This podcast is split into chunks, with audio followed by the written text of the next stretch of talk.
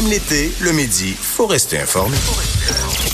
de 11 à 13, avec Vincent Dessureau et Joanny Gontier. Cube Radio. Bonne fin d'avant-midi. Bienvenue dans DES de 11 à 13. Euh, Joanie, bonjour. Salut Vincent. Ça va bien? Ça va très bien, toi? Oui, tu t'es retrouvé dans tes affaires? Ben écoute, là, c'est parce qu'il y avait un petit problème en début d'émission. Ma Ouais. robe était prise euh, sous ma chaise, le fil de mes écouteurs aussi. J'étais à quatre pattes sous la table. Mais là, ça va, me voici. Quand La- le fil s'en mêle, ça devient compliqué. As-tu bien dormi, enfin? Très toi? bien. Après 1000 jours d'insomnie? je me suis couché à 7h45 et j'ai dormi ça euh, Au complet. jusqu'à nuit sans 3 réveil. heures. Alors Parfait. vraiment, je suis, je suis euh, rafraîchi complètement. Euh, rafraîchi comme, euh, comme la température un peu, qui Oui, est, euh, euh, qui se, se- ben, en fait, c'est très confortable. On est très bien. Euh, D'ailleurs, on attend un peu de d'averses, dépendamment d'où on se trouve au, au Québec. Et euh, je voyais que les statistiques pour le mois de juillet, on avait vraiment eu, je pense, l'impression qu'on avait eu un très beau mois de juillet et Hmm. euh, les statistiques le confirment. Il a fait très beau. En fait, on parle d'un juillet hors norme, là, vraiment en termes de beau temps, Euh, surtout moins humide. Évidemment, il faut se rappeler, il y a eu des journées de canicule où ça a été très humide. là. Mais si Mais on se souvient par rapport à l'an passé, où on, en juillet, là, il y a toujours des, des moments où c'est très, très humide. Mais en général, ça s'est bien passé. 50% moins de pluie que la moyenne Mm. euh, au mois de juillet. Alors, c'est quand même assez extraordinaire. Record de chaleur dans l'est du Québec. Euh, et bon, alors, on- ça se termine déjà, le mois de juillet. euh, Oui, ça oui, passe- déjà, ça Ben, passe tellement vite. Juillet août là, c'est vraiment en un clin d'œil. En moyenne 23 degrés 4 à Montréal, 21.2 à Québec. C'est pas un record là, pour ceux qui vont partir sur les euh, changements climatiques. C'est normal. Le, le- c'est surtout que ça a été plus sec, alors ça a été plus confortable. Et les averses, parce qu'il y a eu à peu près autant de pluie là, euh, mais c'est que ça a été euh, surtout pendant les averses, pendant, excuse-moi, les orages. Ouais. Alors pas de longues périodes d'averses. Alors euh, Puis pour ceux et celles qui, comme moi, dorment dans des espaces très chauds et humides, hier, c'est parce qu'on a eu quand même une bonne averse, là, en tout cas dans, dans le coin de Montréal où on habite, Hochelaga. Puis je pensais que la nuit serait plus plus clémente. Puis finalement, c'était très, très lourd. Mais je sais que la nuit prochaine, on annonce seulement 15 degrés. Donc, si vous aimez les matinées, les soirées fraîches, ben on sera servi à ce niveau-là. Puis après ça, ben, en journée, ça grimpe aux alentours de 27, 28, euh, un petit peu moins d'humidité aussi. Alors vraiment, de belles journées euh, d'été qui- euh, sont à venir. encore. Ceux pour qui là, toutes les vitres sont fermées parce qu'ils climatisent ça à grandeur depuis une semaine, là, puis là, t'es rendu qu'un vieil air vicié, ben là, ça va être le temps d'ouvrir puis de. Les fenêtres, d'aérer un petit peu la maison. C'est C'est un très bon point que tu Ça va quand même faire du bien. D'ailleurs, euh, euh, parce qu'on parle de Montréal et Québec, mais entre autres à Saguenay, vous avez battu des records aussi pendant euh, le mois de juillet. Samedi dernier, 30 virgu- 32,9. Le record datait de 2007 à 30,7. Gaspé, 32,9. pour- euh, non, ça, c'était le record. 33,8. Presque 34 à Gaspé. Au mercure, là. Ça, ouais, c'est au mercure. l'indice humidex en plus. Qui... Alors, c'est un record de 89 pour avoir habité en Gaspésie. Il fait pas 34 Non. souvent euh, dans l'année. Et euh, sur la côte nord aussi, des records à Havre-Saint-Pierre, euh, 28,3. À Natashquan, il a fait 3 degrés. Pas, il a fait 20, 28,9 à, à Natashquan. Donc, les anciennes marques, c'était près 24 et 26. Alors, un bond de presque 2 degrés dans ces coins-là.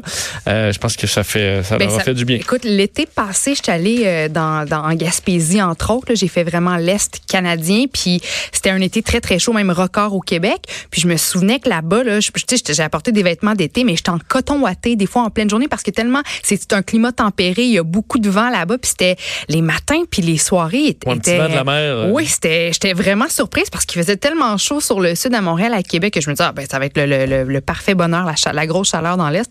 C'était pas ça du tout. Mais petit tant mieux, si, euh, tant mieux s'ils ont des, une belle petite chaleur de ce côté aussi.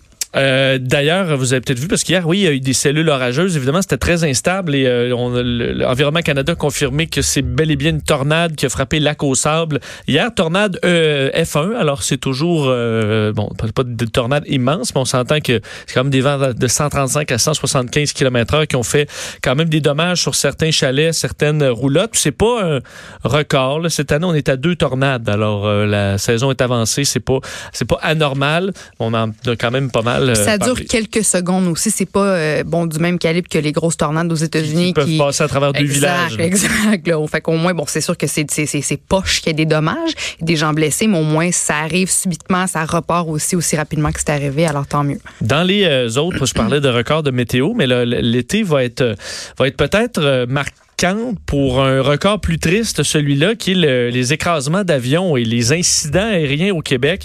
Euh, c'est drôle parce qu'on en parlait quand même pas mal dans les derniers jours et dans les dernières semaines. Il y a eu plusieurs cas très médiatisés. Il y en a eu d'autres moins aussi, euh, mais qui ont été euh, dans le monde de l'aviation assez, assez couverts. Et voilà qu'on cherche encore un avion disparu, cette fois en Abitibi-Témiscamingue. Donc, une nouvelle qui est tombée ce matin, comme quoi on cherche un avion, un Beechcraft Bonanza, donc un petit avion qui peut contenir six passagers, qui avait un seul pilote à bord, décollé de Oshkosh au Wisconsin, qui est un coin, je veux dire, Oshkosh, un, un festival aérien des plus connus à travers le monde. C'est un coin qui où il y a beaucoup de pilotes qui vont faire leur tour là-bas. Alors, il est parti de Oshkosh au Wisconsin, c'est quand même assez loin. Euh, lundi, vers 15h, 55 heures du Québec, et est disparu près des euh, près de Sainte-Terre en Abitibi-Témiscamingue. Donc, c'est loin. Là.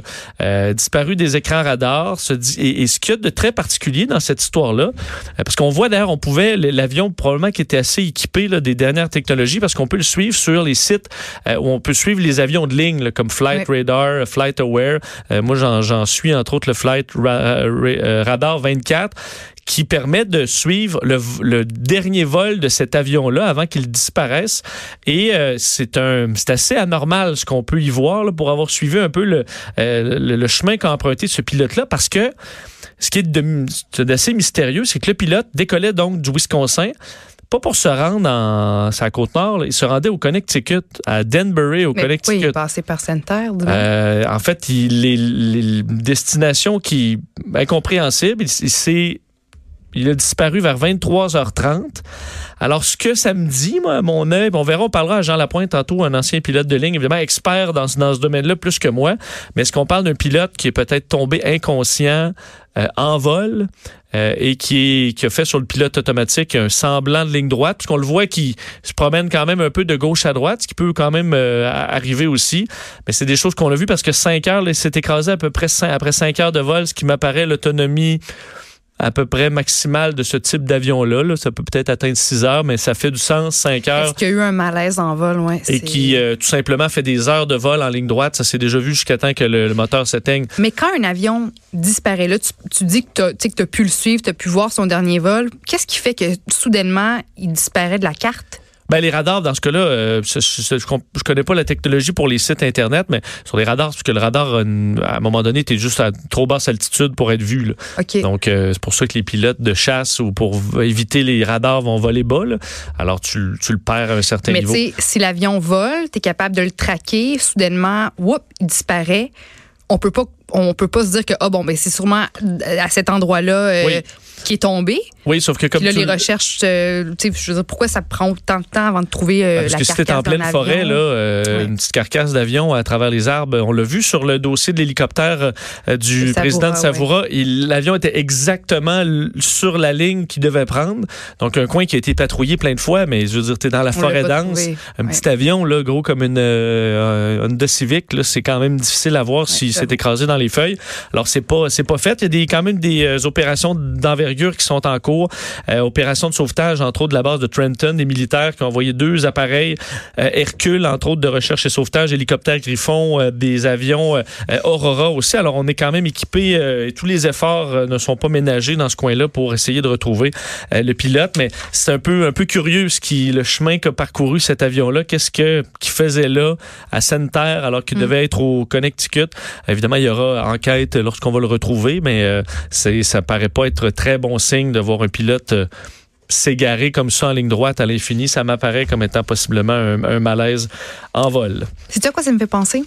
Tu sais, euh, bon, quand les, nos personnes âgées conduisent des voitures, on, arrive à un point où on se demande est-ce qu'ils sont assez en santé, est-ce qu'ils ont encore toute leur tête pour être capables de conduire? Est-ce que ça aussi pour les pilotes d'avion, quelqu'un de plus âgé ou dont la santé est peut-être un peu chambranlante, est-ce que, je voudrais, est-ce que des, des, des, des, mesures de sécurité ou est-ce qu'on leur pose des questions à ces gens-là qui euh, sont ah oui, ben, c'est super sévère. En fait, à, partir d'un certain âge, puis j'oublie, euh, comme moi, mon médical, c'est aux 5 ans. Là, euh, donc, j'ai pas à le faire tout le temps. en vieillissant, ça se rapproche.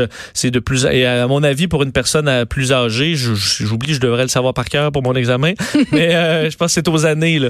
Bon, euh, C'était dépassé peut-être 60 ans, là, mais aux années examen médical euh, au complet. Donc moi, pour mon examen, je rencontre un médecin, ils font tous les, les trucs de base. Dès que tu as un problème inquiétant, ben, il va avoir un suivi. Certains, Des fois, tu peux avoir une exclusion, par exemple, tu peux pas voler de nuit si tu perds certaines capacités de vision ou autre. Là, alors, tu peux avoir certaines restrictions, mais c'est très suivi, là, pas mal plus qu'en voiture.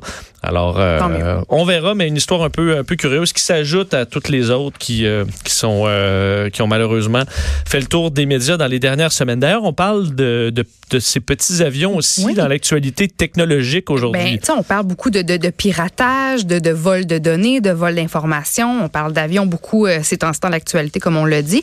Mais là, je suis tombée sur un article, puis dans le fond, ce qui a capté mon attention pour cet article-là, c'est que j'ai vu la photo. C'est un petit avion qui ressemble beaucoup, ou je trouvais qu'il ressemblait pas mal au tien. Alors, je me suis intéressée à la nouvelle. Puis en fait, c'est que c'est le département américain de la sécurité intérieure qui a annoncé que les systèmes de vol des petits avions modernes sont vulnérables au piratage informatique. Mais ça, c'est seulement si quelqu'un réussit à entrer physiquement en contact avec l'appareil. Puis c'est euh, l'équipe d'intervention d'urgence informatique du ministère fédéral américain qui a donc par la suite recommandé euh, aux propriétaires de petits avions de limiter l'accès physique de personnes non autorisées à leurs appareils jusqu'à ce que des mesures de sécurité soient établies. Puis en fait, c'est l'entreprise de cybersécurité basée à Boston, la compagnie Rapid 7, qui a découvert qu'un pirate, oui, ben, pourrait perturber les messages électroniques transmis sur le réseau d'un petit avion en connectant, par exemple, euh, au câblage un dispositif qui pourrait interférer avec les données du moteur, de la boussole, de l'altitude. Puis bon, on n'a pas précisé quelle compagnie d'avion était testée par la firme de, de cybersécurité. Puis on dit que les, les aéronefs dépendent de plus en plus des systèmes de communication en réseau, un petit peu comme les voitures modernes, hein, mais sauf que l'industrie automobile a déjà pris des mesures pour remédier aux vulnérabilités face au, piratage informatique. Puis euh, bon, le rapport de, de Rapid 7 concerne uniquement les, les, petits avions. On dit que les gros avions utilisent souvent des systèmes plus complexes qui doivent satisfaire à la base des, des exigences de sécurité supplémentaires. Mais au moins, ce qui m'a rassuré par rapport à toi, c'est que, ben, bon, c'est pas rassurant comme nouvelle, mais l'alerte fédérale ne s'applique pas aux anciens petits avions euh, dotés de systèmes de contrôle mécanique. Si je ne m'abuse, ton avion, c'est un old school, c'est un old school. Oui, 1979. OK. Mais, Donc, euh, je suis pas très inquiet de, de piratage parce que c'est des câbles et, euh, et euh, c'est plus la, rouille dans ce cas-là qui serait le danger. Mais tu sais, les nouvelles sont tellement mauvaises en ce moment dans le milieu de l'aviation, dans le milieu des, de l'informatique, des données. Là, on combine les deux. Je me dis, ça peut-tu arrêter 30 secondes? On dirait que ça, ça m'inquiète davantage que quelqu'un puisse entrer dans le système d'un avion, pirater ça. Je veux dire, ça. Mais l'inquiétude? On embarque dans de quoi de sérieux, là? Surtout, c'est que, euh, effectivement, euh, ils font bien de, le noter parce que les nouveaux petits avions, on s'entend que c'est pas le même prix que, ce que j'ai. Là, on parle les, les, les Cyrus, par exemple, dans des avions très populaires, mais on est plus dans le demi-million de dollars, là, et plus, dépendamment comment c'est équipé, mais c'est ultra, ultra high-tech. Et euh, effectivement, c'est des problèmes, des, des programmes informatiques qui sont pas Évidemment, c'est ultra testé quand même, mais c'est pas la complexité de ce que tu installes dans un Boeing euh, 777, mm-hmm. là, peu importe. Et euh, c'est aussi que c'est les, petits avions de ce genre-là, -là, c'est généralement du monde assez fortuné qui en possède. Donc souvent, ça peut être des chefs d'entreprise, ça peut être des, euh, des vedettes, euh, des gens qui peuvent peut-être être ciblés. Parce que tu dis, écoute, là, je commencerai les gens commenceront pas à se faire. Euh, c'est quoi l'utilité de commencer à faire hacker plein d'avions de particuliers ça, ça sert à rien. Mais pour quelqu'un de cibler des gens puissants, par des gens puissants, que ce soit de les faire écraser ou tu prends le contrôle de leur avion puis tu appelles leurs proches, tu dis garde je, je le fais euh, si tu me donnes pas tant d'argent. Évidemment, c'est des scénarios un peu euh, complexes, mais qu'on peut lier à ce qu'on voit dans le système de la santé, c'est-à-dire qu'il y a des plusieurs appareils euh, qui, qui vont des, des, équipements pour survivre là, dans les hôpitaux qui sont très vulnérables à mm. des cas de piratage comme ça. Puis tu dis quelqu'un peut très bien se faire assassiner de cette façon-là. C'est pas la façon la plus simple, on s'entend. Puis... Mais quelqu'un qui veut réellement peu. Puis au moins, on, est en train de réaliser à quel point nos systèmes, euh, dans, dans différents aspects de la vie, ont, ont des failles. Puis il faudrait adresser ça euh, assez, assez, assez rapidement. Et c'est vrai que de, de fermer physiquement l'accès aux avions, ça reste que tu peux aussi saboter. euh, ça s'est vu en parachute, là, une femme, euh, mettons, euh, une cocu, Oui. qui coupe les câbles de, de- du parachute de son mari? C'est arrivé pour vrai? Ça, j'ai oui, il y a quelques années, c'est arrivé au. ouais, hey, faut il me semble que c'était aux États-Unis. Donc, le gars, il a ouvert, puis le parachute Oh est parti, puis son parachute de réserve aussi avait été coupé. Donc, euh, pas grand-chose à faire. Wow. Alors ça, tu Wow. fermes l'accès, mais sauf que sur des aéroports assez... euh, disons que moi, à Saint-Hubert, l'accès est barré euh, de façon assez solide, mais sur des petits aéroports, là, effectivement, tu veux avoir accès, euh, pas trop de problèmes. Parlant d'avions et d'aéroports, je me suis toujours posé une question. Peut-être que tu vas la trouver un peu, un peu niaiseuse, mais c'est pas grave. Je me la suis posée quand même, puis je cherchais des réponses. Je me demandais pourquoi est-ce que les avions sont blancs? Tous les avions sont blancs. Fait que j'ai fouillé un petit peu là-dessus ce matin. pas tout, mais, Mais pas- oui, mettons t'as raison. vraiment Euh, une les grande majorité. Tu as raison, mais... Je pense à Chrono Aviation, leurs avions sont noirs. Là. Oui, il y a Spirit Euh, jaune. oui, mais, ça. sais, Mais, de façon ouais. générale, je me dis pourquoi on... C'est une très bonne question. Je suis sûr que la réponse est très intéressante. Ben, premièrement, il y a, il y a quelques, il y a quelques pistes. Premièrement, c'est que la couleur, la peinture blanche, c'est la couleur la moins chère. Pour couvrir euh, un avion de peinture dans son intégralité, ça prend plusieurs couches. Donc, le coût c'est plus banal. Le blanc demande moins d'entretien que les autres couleurs. Le blanc, c'est la couleur qui réfléchit, le plus les rayons de soleil. Donc, l'avion absorbe moins de lumière et moins de chaleur, ce qui lui permet de, refroidir plus rapidement, tant au sol qu'en vol. Puis ça, ça représente ben, une autre économie importante pour les compagnies aériennes qui ont à, dépenser moins d'énergie, moins de carburant pour refroidir par la, suite leur- leurs appareils.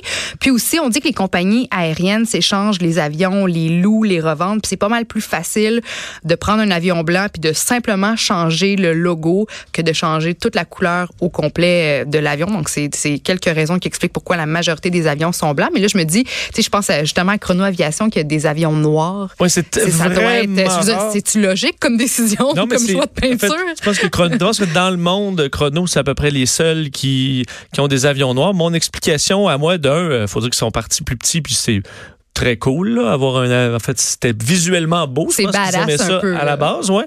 Et euh, il y a que le problème de la de la chaleur est moins grand quand on, on est dans un pays nordique. Vrai. Et euh, les avions comme les gros 737 maintenant achetés par Chrono euh, vont dans le nord. C'est des avions qui ont davantage à combattre le froid que la chaleur. Ah, ok, Alors, c'est oui, peut-être bon même un avantage pour dégivrer l'avion. Je ne leur ai pas posé la question parce que je me la posais moi-même, mais je ne l'ai pas fait.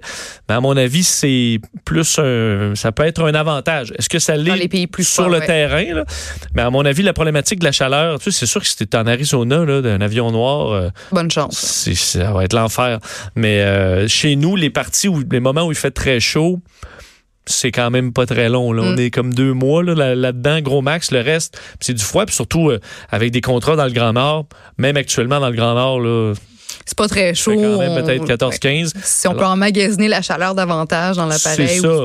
À l'extérieur, tant mieux. On le prend. Alors, c'est mon explication, mais en général, ce qui est intéressant, c'est que c'est les mêmes raisons qu'on qu'on peinture blanc des avions, qu'on peinture blanc les, les, les- le, le, le 3,5 euh, demi-sous-sol d'un appartement. Là. Ouais. Parce que c'est la peinture la moins chère, puis tu veux pas mettre de primer après parce que repeinturer par-dessus ou régler une couleur, c'est encore plus compliqué. Ben, tu vois, moi, mon 3,5 dans Hochelaga, à l'époque, mon demi-sous-sol, je l'avais peinturé vert lime. Oh! Fait une erreur. Parce qu'il a fallu que tu le remettes en blanc, puis Ben, c'est ça, parce que le, genre, en fait, je l'ai fait sans demander la permission aux copains, vois-tu? Puis t'arrives à la maison, puis l'appart était vert. Alors, on a rapidement, on a rapidement changé ça. Ouais. Ça, c'est ton copain actuel? Mon copain actuel. Ok, Bon. Oui, oui, oui, dit pourquoi pas un peu de verre lime aujourd'hui? Ah, Mais parce qu'on avait un peu de moyens, puis j'ai emprunté la- les restants de peinture de, de ma sœur Laurence, euh, la peinture que- qu'elle avait utilisée pour euh, pour voyons euh, pour peinturer sa chambre à l'époque. Puis moi j'ai je Mais voyons, trouvais que ben je sais, non mais Vincent, je suis pas à ma première douterie. fait, qui fait ça? ben, ben moi visiblement. Ouais, qui peinturé au complet, vert lime. Surprise, mon, ami, mon, Ouais. mon chum. Était pas content content. hein. Est-ce que c'est toi qui as tout remis? euh, Ben non, ben je bon, c'est chicané un peu, puis après ça ben les deux euh, les deux on a on a rep- repeinturé ça en blanc. Mais Yannick, la pire affaire pour lui, c'est il déteste peinturer. Ouais, moi aussi, mais il devient agressif là. Donc, tu sais, je veux dire je m'endure pas. c'est ça, fait que c'était pas la, la meilleure journée pour notre couple. Surtout qu'il y a du blanc. Ouais, remettre du blanc sur une couleur, là. Moi, je me souviens, quand ouais. je suis arrivé à emménager à Montréal, il fallait tout repeinturer en blanc, puis les petits, petites moulures, puis Mais tu sais, l'annonce de qu'il faut mettre une couche, tu te dis, on devrait être correct avec une couche, puis là, tu regardes, puis oh. l'annonce d'une deuxième couche, là, ça me scrape pour une semaine. Non, non, je, comprends ça. Ben, mettons, si tu fais tout le découpage, tout le, puis il me reste juste le bout de rouleau central, là, mettons, là. Pas, de problème, là. De toute façon, ça prend deux minutes. Va te faire tout le centre, pas de problème au rouleau. Mais le, le découpage. Mais nous, on était tellement ben bon, Yannick était fâché, mon copain. On, est, on voulait tellement pas peinturer qu'on a même pas, on s'est même pas donné la peine de faire le découpage. Fait que dans mon ancien appart, puis qui était venu à l'intérieur, je sais pas si tu as remarqué ça, mais il y avait de la peinture sur le plafond, de la peinture blanche sur le plafond, puis à terre. C'était, on a fait ça de façon vraiment, euh, tu sais, botchée un petit peu là, parce que vous étiez jeune et jeune et délinquant. Il y a deux ans. on s'arrête, on revient.